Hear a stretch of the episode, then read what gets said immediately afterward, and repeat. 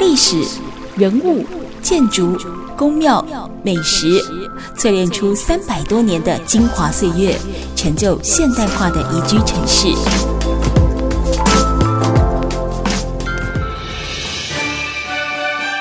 走进台中故事馆，处处有惊喜，句句有故事。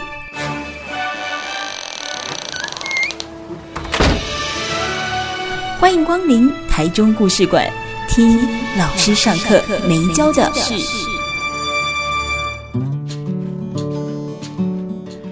九点一大千电台台中故事馆，我是念慈，在每个礼拜六的晚上六点跟礼拜天的晚上七点，都会带大家呢来聊一个老师上课没教的事。今天呢，我们要谈的是音乐剧《热带天使》。节目当中呢，我们访问到的就是这一部戏的导演及编剧林梦环导演来到了现场哦。那么前面呢，我们不同的阶段陆陆续续谈了认识陈千武哦，陈木森他在台湾文坛甚至是在文化界举足轻重的地位，那么又如何去引领了林梦环导演呢？想要把他这一部战争回忆小说《恋女犯》，把它呢呃付诸于舞台剧、音乐剧来实现。可是也必须要讲说，千武老师的这个《恋女犯》的故事的文本，其实是同温层才比较有感觉。或许是像导演或您的母亲，又或者是呢，呃，当代的文学作家本身就对陈木森，就是陈千武老师是有兴趣、敬仰，甚至有很多很多的研究的，或者是说呢，对这样的战争小说很有兴趣，他可能搜罗很广泛。好，就好歹我对陈千武这三个字是略有耳闻的。嗯、对，好，但是我们绝大多数会去看所谓的表演艺术的人，可能他还真的就是寻求一个娱乐效果。是的，他如何让非同温层的人跟同温层的人各自享受，对，这个真的是大难题啊。那我觉得，首先还是感谢音乐剧这个表演艺术形式了。嗯嗯、它本身因为美好的音乐，其实就会吸引了一些喜欢音乐的人，嗯加入这个观赏的行列。是。那我自己对于呈现原作精神，我是蛮有自信的，因为对于千武老师也是长期的研究，跟就是身为粉丝嘛。是。对，那。那再来就是，呃，我们自己在定位这出戏的时候，其实就有抽出了一个重要的主题，就是可能大家对于这些历史背景啊什么的，可能是有一个陌生感。对，但是。大时代小人物的爱情故事，好像是大家会有某一种遐想的，对，就是你无法抵抗这个大时代，它发生战争、发生动乱，这些变迁你是没有办法去抵抗的。尤其是这几年，其实就是发生疫情，然后又是乌俄战争，刚好满一年多这样子，就是原本好像，哎，这个世界好像已经。某种和平的秩序，好像又瞬间被打破了。不管是这个对抗这个侵略的战争，或者对抗病毒的这个战争，我们的世界好像好像就是开始在一个不确定的一个未来的前景里面。那。但是生而为人，我们其实对于这个最纯粹的感情，尤其是爱情，我们还是会衷心向往的。嗯嗯。热带天使，我们在三月的时候在台北办了一个音乐会，对，然后我们就有一个互动环节，就是请观众嗯分享说，如果战争突然爆发，过去的生活无法再再次延续，对，那你想要对你爱的人说什么？嗯嗯。而且我大家的那个回馈是非常非常踊跃的，大部分。的人就是会说，无论如何，我都会想要跟你在一起，或者是说，到了这个时候，我必须让你知道，说我是爱着你的，等等，这样子。说说哦，吓一跳，大家好好 好有感受力哦，这样子，对，其实就蛮有信心，说，哎，我们做这个改编的方向，其实是可以召唤到一般人的情感的，不管。时局多坏，我们其实都还是会努力想要好好活着，好好跟我们相爱的人，这个人不管是爱人、家人，然后或者朋友在一起，这样。那这一些反馈会成为你未来在修正或改编《热带天使》的时候，它会成为你的脚本之一吗？或者说，会不会哪天有哪一场，或者说呢，二零二四年的这个全新改版，那里面会出现可能跟呃现场观众有互动的那种可能性？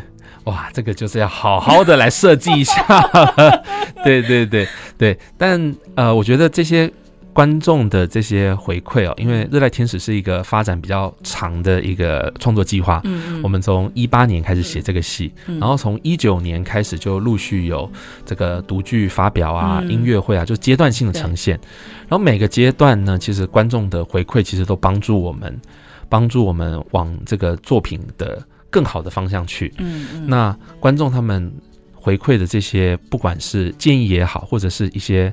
情感很浓烈的情感也好，其实不只是我们创作者很感动，就是我们有一些这些这出戏的参与者，就是这个表演表演者这个演员，他们是从一九年一路跟我们工作下来，他们的角色厚度其实也是就是越来越越来越增长。这样子，对。然后其实中间也很多人因为创作期拉的比较长，人生有一些变化，就是哎，就是当了爸爸的啊，或者哎，就是从从。单身到到结婚了啊，对对对，然后就会等于是好像大家一起在这个一个战场上关关难过关关过的一个也是一场战争，也是个革命啊。对对对对对。我导演，我想请教，就是我们如果回到这个热带天使音乐剧这当中来，因为刚才也提到说音乐剧希望能够有个更好入手的介质，让大家去亲近这部戏，亲近陈千武老师。只是这个音乐跟剧情哦，他们呢可以互相回应，但其实分开来，他们各自可以是主线。所以在《热带天使》当中呢，这个音乐的铺陈跟剧情主题谁轻谁重？那包含比如说你挑选的这个呃乐器啦、曲风啦，怎么样穿插安排呢？嗯。我跟我的作曲伙伴雷声，我们是研究所同学啊，所以我们是老搭档，我们已经一起创作十年了，所以其实是非常有默契的。有的时候我自己有一个概念，很粗粗略的概念，我只是写了一些关键字，丢给他，他他他就会说，哎，那你要不要往哪个方向去想？哦，然后或者丢他音乐的想象给我，然后有的时候是他可能针对某一段情节，我写了一个大纲，他就浮现了某一段旋律啊，那我就由这段旋律开始，就是把它发展成完整的歌词等等。对，所以其实这是一个非常难得的创作经验，就是你有一个跟你比较有默契的伙伴，因为有默契的好处就是，其实你喜欢什么，我喜欢什么，我们都心知肚明这样子。缺点就是哦，人与人之间哦，就是没有美感这样子。我写了一个东西，内心想说这个东西哦，我好像也没有更好的，但是好像好像还可以更好，但想不出来，想不出来啊！先交啊，先交啊，感觉好像还不错。然后批评的要死，然后他就立刻说：“ 哎，我不知道这怎么写。”然后他也不用多解释，然后我也不会跟他。argue 跟他争辩，然后我就啊，我知道，因为太熟，我就回去重写。因为他一看就说，哦，你在混啊！对对对对对对对对对，你写完你对给我，要叫我想门都没有回去。对对对对，但是也是因为是老搭档，所以很直接，就是那个好不好，对不对，其实是。一翻两瞪眼的事情，对，所以其实里面很多歌曲就是这样子，你丢我，我丢你，丢，对对对对对，然后重写、重写、重写，一直重写这样子，嗯嗯，对，所以其实创作过程是很刺激的这样子，对，那也是因为说有一个很好的合作搭档，所以我们就是呃工作的时候其实不太会烦恼说会不会说是音乐抢走了绝大多数。多数风采，或者是这个我们的剧本把拖着音乐走，然后就是音乐变成一个附属这样子，我们算是一个齐头并进的状态。那我们这一次其实呃还有另外一个蛮大的挑战，就是我们有大概有一半的歌曲是台语歌曲这样子。那我觉得对于我们这个世代的创作者来讲。呃，光是你要会能够流利的说台语，就是一个挑战。挑战，对对对，我台中人还好，对，然后我的创作搭档他就是台北人，哦，对，然后他就很辛苦这样子，对。那当然，就是因为这几年就是开始陆续参与了好几个台语的制作，嗯，就是舞台剧的创作，像写那个王祯和老师的《给曾吉古掐》、嫁妆嫁妆一牛车等等。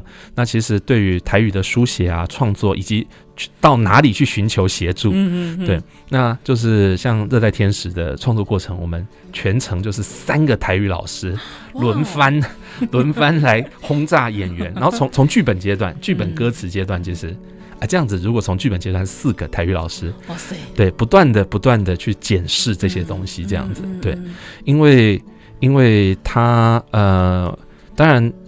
呃，舞舞台剧，尤其是音乐剧，它完全是一个大众娱乐的一部、嗯、一环。对。但是因为我自己会觉得，呃，我对文学还是有某种使命感，对文化还是有某种使命感，所以就会觉得说，它里面传达的这个文学的深度，嗯，以及我们就是这个文化的美感，嗯、然后不管是华语华语歌词的美感，或者是台语歌词的美感，它其实是需要打磨到一定程度以上，嗯，对，因为我们。大家总是喜欢看好东西嘛，对，然后这些好东西其实会影响到大家的品味，这样子。嗯嗯对，我相信，呃，大众娱乐，大众娱乐其实更是要追求高质感，嗯、因为大家才会在这个耳濡目染之下，其实会去感受到这些不管是文学的美好啊，嗯、或者是台语文化的美好，这样。而且才能够流传比较久一点点了。因为如果说纯粹就是娱乐性质的嬉笑怒骂的话，大家我可能这一刻开心完之后，下一刻我也想不起来它里面到底在干嘛，嗯、对不对？我我觉得，呃，我觉得其实什么样子的戏都需要存在。嗯，那我今天很沮丧的时候，我就是想要去看一个一些很废的戏，对对，很开心的戏。哎，那它也就是你生命中很很重要的救赎。嗯，但今天你想要。你的心灵受到启迪的时候，或者是你想要是去看一个戏，好好的大哭一场，释得到释放的时候，嗯，也许就是有不同的种类选择的戏，其实可以在你人生不同的阶段、不同的时刻陪伴着你。这样，对。那像这些参与演出的演员，我相信也都是一时之选。但是你刚才提到，就是各方英雄都来，哦，他们有各自擅长的部分。对。但我也相信，并不是所有人都对所谓的文学是这么有体悟的。所以初期你在跟这些演员磨合的时候，有一个好的剧本，但是他要演到那个灵魂，对，那包含他要认识千武老师，对。好，那你怎样去做他跟他们做一些基础的沟通？即使你们现在已已经并肩作战这么久了，嗯、那我想还是有些细节，每次演出之后一定都会有讨论。对，这个过程是什么样？那我觉得，呃，年轻演员可能比较多，会需要是，呃，导演。编剧这边，我们提供很多的指引方向，就是例如说，哎，请你们还是要看过原作，虽然剧本跟原作已经长得不太一样了。然后关于那个时代的研究的资料啊等等，因为我自己在创作这出戏的这五年来，大概就是大量的收集资料，光是参考资料一百多本，以后有一个书柜，就是这出戏的参考资料。那我就精选扫描一些，说，哎，你们这个可以看这样。然后呃，年轻演员比较会需要这样子，你。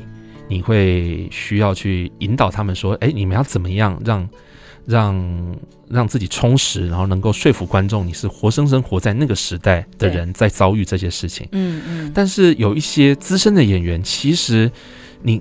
根本不用跟他讲，他自己就会去做很多很多的功课。嗯嗯，对。那我们其中里面有一个演员，就是让我非常的感动。嗯哼，就是我们里面有一个演员，他是饰演这个这个女人树安子妈妈桑，这慰安所的这个老板。对。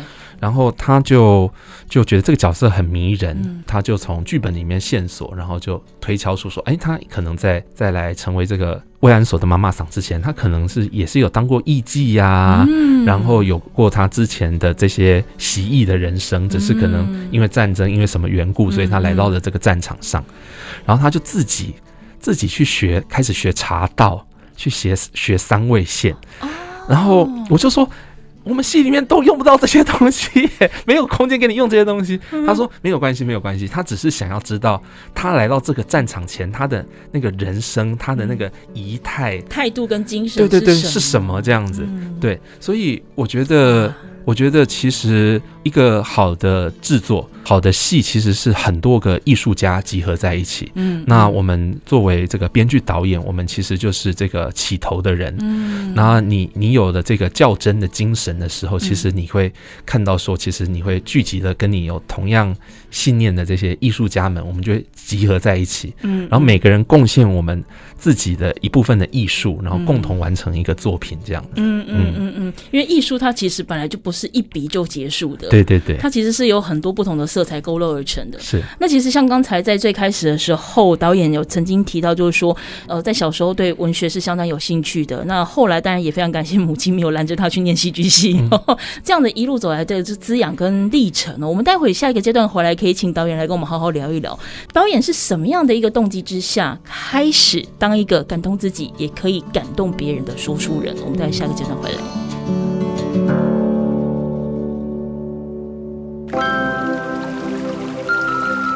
历史、人物、建筑、宫庙、美食，淬炼出三百多年的精华岁月，成就现代化的宜居城市。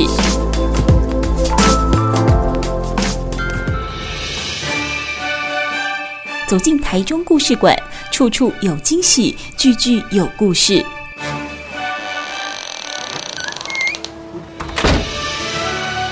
欢迎光临台中故事馆。听老师上课没教的事。台中故事馆，我是念慈。今天节目现场，我们访问到的呢是音乐剧哦，《热带天使》的导演及编剧哦，林梦环林导演哦。那么，其实前面我们谈了一些《热带天使》它的相关的历程，从零到有，而现在不断的在进化，可能未来会有一点零、二点零、三点零、四点零很多的版本，也非常欢迎大家哦，可以到这个脸书啦或网站啊当中直接搜寻《热带天使》，会有一些呢它相关演出讯息。不过，接下来我们这个阶段就回到了导演本身哦。其实我刚才前面有提到说，不只是《热带天使》，你自己本身也有还有其他的舞台剧的剧本。像你刚才前面也有提到《盖增几股枪》哈，还有虽然已经是很多年前的作品了，但到现在还是为人津津乐道的《通灵少女》。这些故事的类型其实都很不相同。那再者，我在搜寻资料的时候发现，其实你在高中时期，诶，算是产量蛮大的新锐作家，小说啦、诗啦，你都有涉猎。看起来都是在说故事，嗯，呈现的方式不同，所以你对文字的驾驭能力是很早就奠定，你很早就对文学或语文是很有兴趣的吗？其实我小时候想当漫画家耶，怎么会差这么多？对，因为我两个姐姐年纪大我很多，然后我又是跨学区就读，所以我其实家周围其实是没有同学的，所以我大部分的时候其实是自己一个人，然后在家里面就是自己玩玩具啊，听录音带啊，然后看卡通录影带啊，这样子。好孤单。对对，我其实但我蛮耐耐得住寂寞的，因为跟跟自己讲话。对对对，我就是会自己在。呃，玩玩具，然后就自己跟自己玩扮家家酒。嗯，其实好像从那个时候就开始，开始角色扮演。对，开始角色扮演，对于说故事是很有兴趣的。嗯嗯。然后因为很喜欢看漫画，很喜欢看那个卡通。嗯哼。然后就所以小，其实我到高中为止，其实都还是有一个漫画家的梦想。哦。对对对，然后就很喜欢画图这样子。嗯嗯。但就就到了高中之后，因为就是有呃学校的有漫画社团啊，然后有真的有在画漫画的人，然后看着他们画的很精美的图之后，就发现说，嗯，我好像没有这个天分。你怎么这么容易就放弃呀？没有没有没有，是呃有自知之明啊。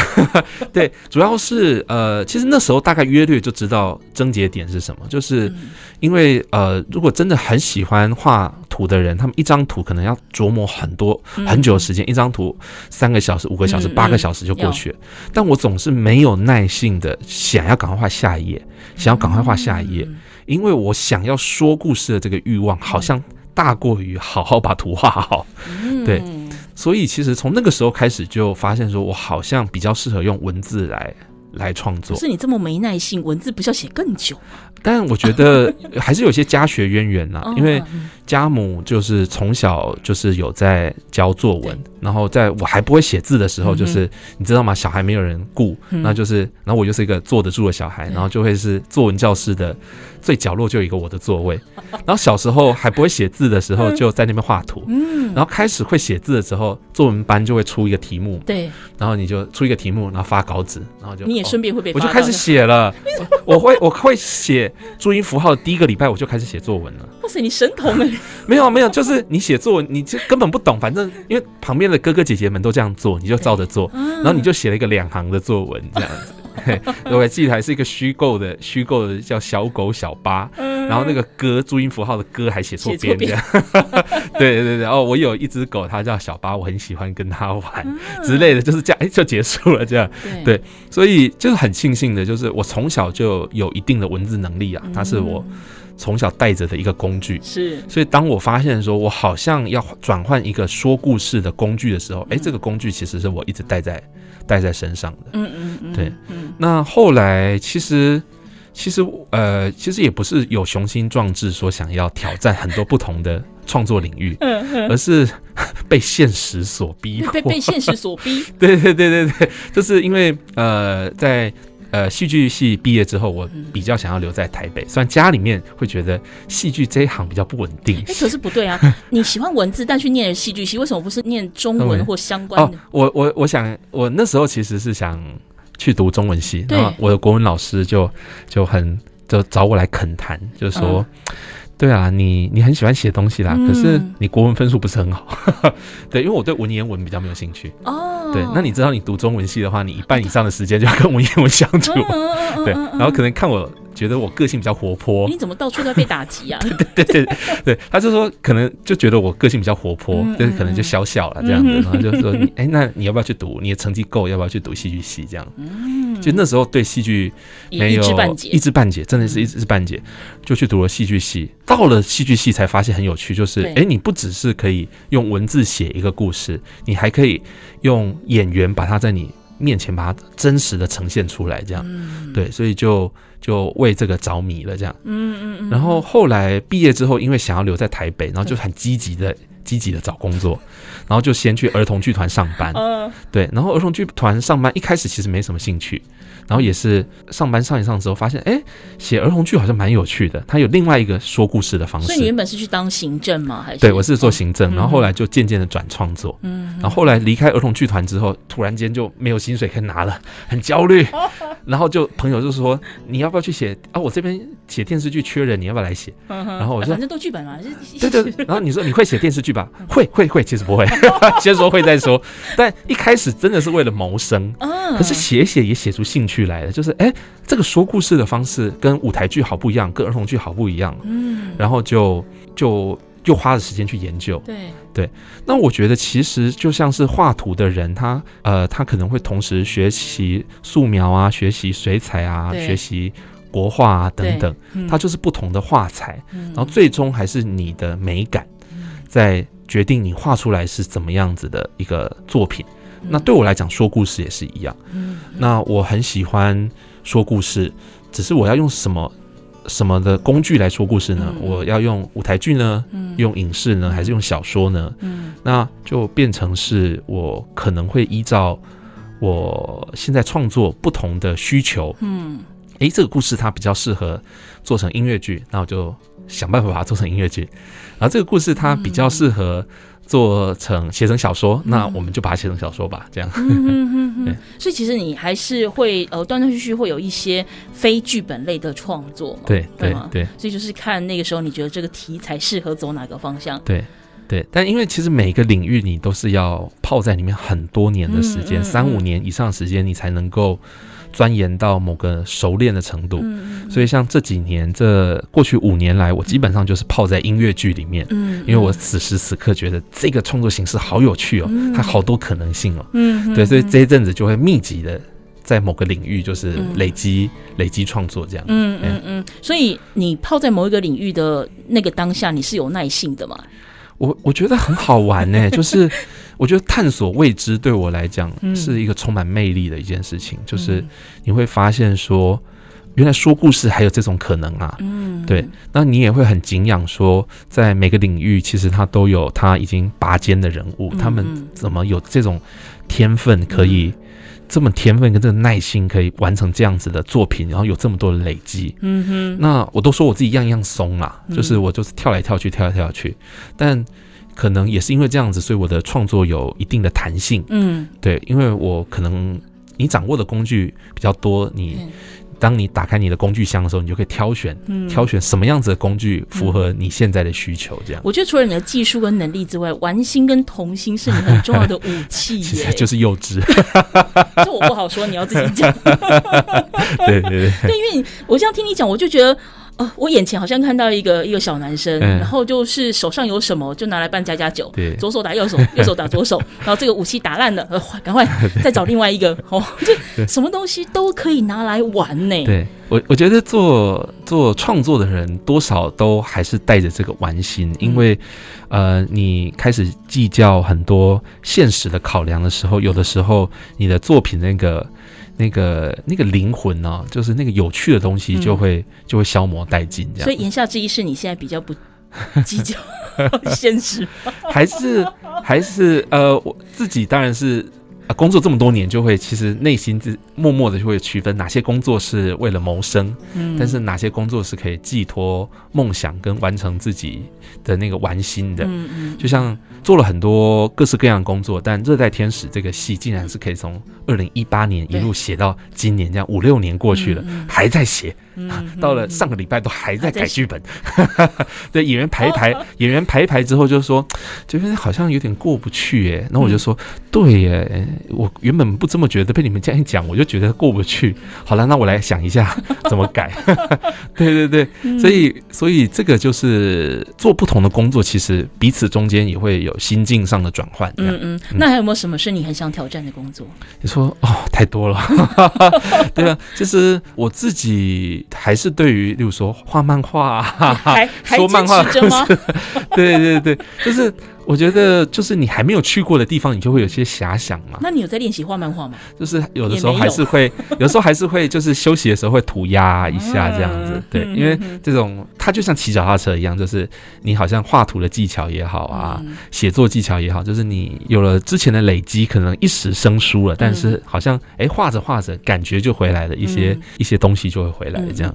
好，我们今天节目当中访问到的是《热带天使》音乐剧的导演及编剧。剧林梦环哦，那么这一部呢，《热带天使》音乐剧，其实五月份的时候就会先在台北演出，那么接下来下半年就会走中南部哦。所以呢，不管你人在哪里，北部的就欢迎大家五月份集中锁定，那中南部的朋友们呢，就可以注意一下下《热带天使》的脸书粉砖，会告诉你什么时候上映，在哪里，大家都可以把握机会去看一看。好，我们在下个阶段回来继续聊。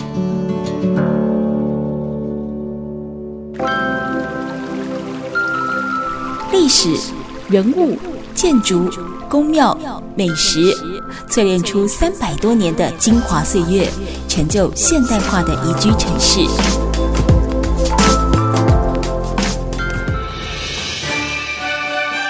走进台中故事馆，处处有惊喜，句句有故事。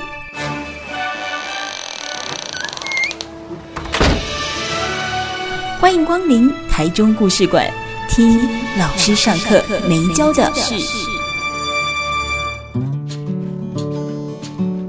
Super 九九点一大千电台台中故事馆，我是念慈。每个礼拜六的晚上六点跟礼拜天的晚上七点，都会跟你分享一个老师上课没教的事。今天呢，我们要聊的这一部戏哦，叫做《热带天使》。它其实，在二零二零年的时候啊，你看我那个时候疫情正热哦。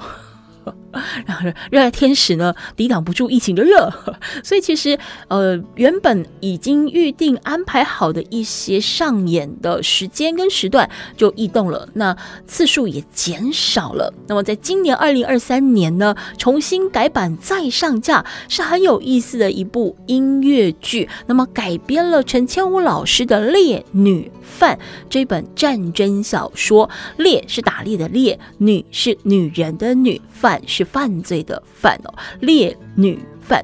原本我以为这本书已经绝版了，结果没想到呢，我们今天受访的来宾，也就是这一部音乐剧《热带天使》的导演及编剧林梦环导演，给了我一个讯息，告诉我说：“哎，其实，在五月份的时候会有再版上市，所以呢，或许你也可以先看看原著，那么有机会等到呢《热带天使》在中部巡演的时候，你也可以去看一看林梦环导演所指导改编的《热带天使》哦。”哎，导演，我问你一件事哦，你也经营像是舞台剧，你也写过不同的剧本，对，走这么久，你觉得未来会不会有个什么投影 AI 机器人在那边跟你互演？你觉得舞台剧它未来可能还有哪一些的可能？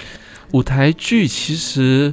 呃，一直在进化，像刚刚主持人提到的这个什么机器人跟、嗯、跟真人互演，或者是真人跟影像互演，嗯、这个东西现在是已经已经存在的东西。嗯、对，所以然后现在有更多打破剧场形式的参与式的啊、嗯、沉浸式的、啊嗯、的各式各样有趣好玩的演出这样子。嗯、那我觉得未来的科技。在还是会持续发展，但我觉得剧场它无可取代的一点就是它是人与人面对面的发生。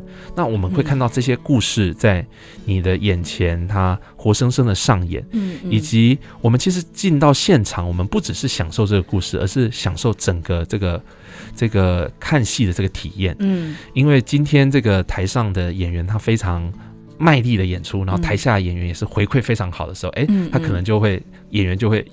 被鼓舞，然后就演得更好，然后气氛就更热烈。嗯，嗯，但今天刚好这一场场子很冷，对，然后演员的插歌打混，然后大家都没有回反应的时候，嗯、不止演员，演员会就是要拖着这个疲惫的心，勉强撑着把它演完。嗯、其实观众看了之后也会会感受到那个感受到那个落寞感吧。嗯，嗯对，然后同时同时就是你是。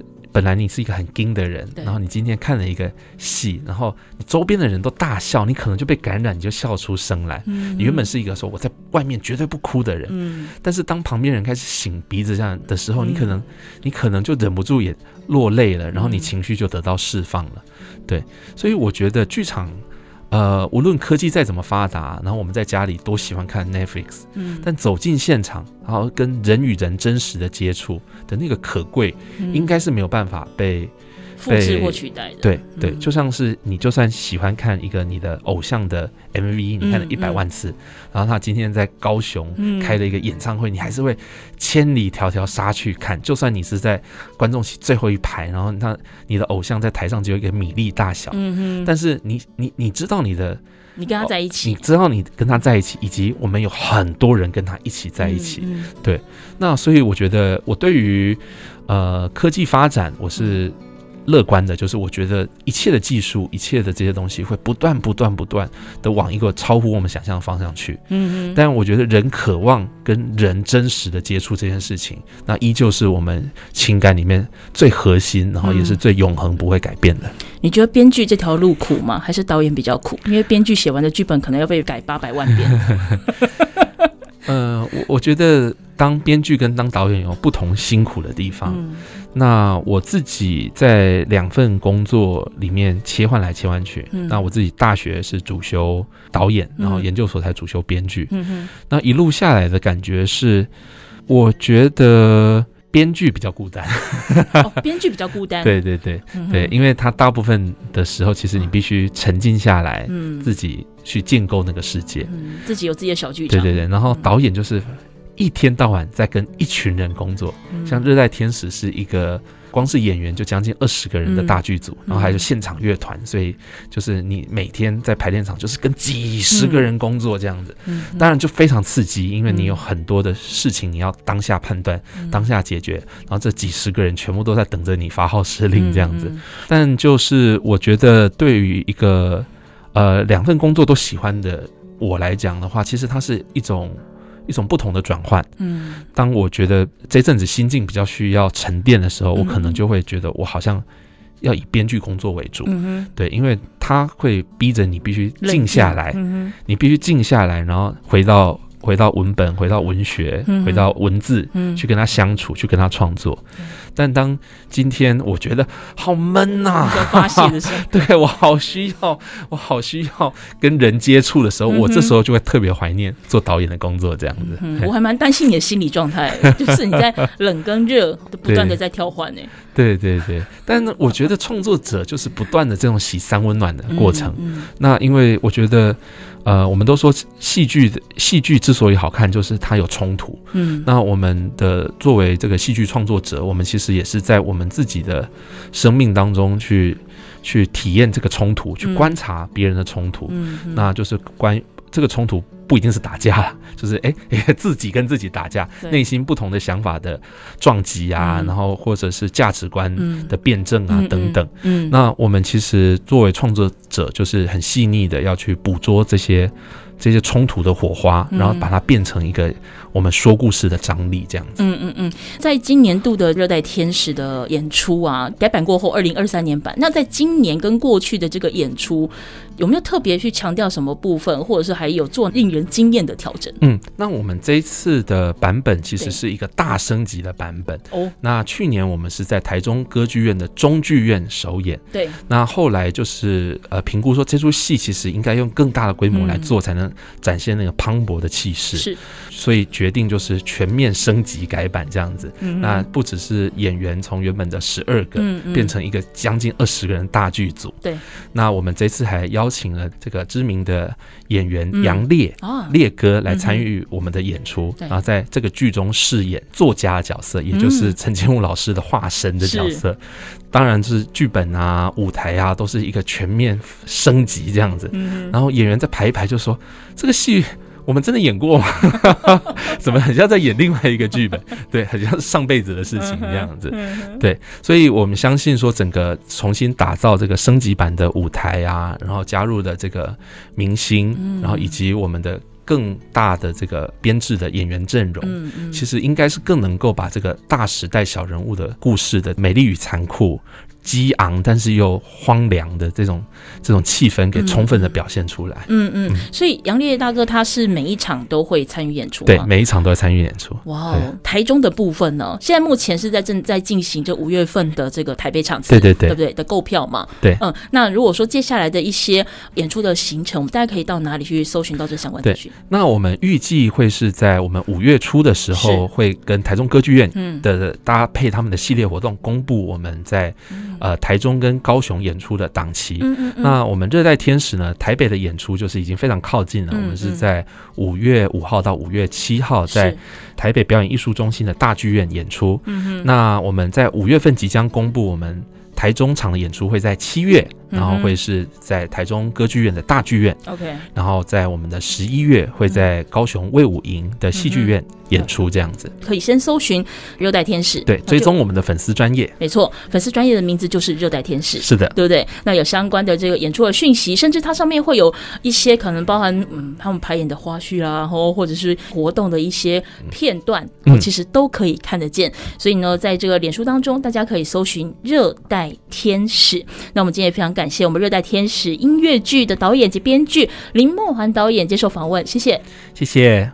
喜欢今天的故事吗？大家呢都可以到 Podcast 平台，不管是 Google Podcast、Apple Podcast、Spotify，搜寻台中故事馆，我们会把每一集的精选内容放上去，大家可以重复收听，也欢迎转传分享。台中故事馆，我是念慈，我们下次见。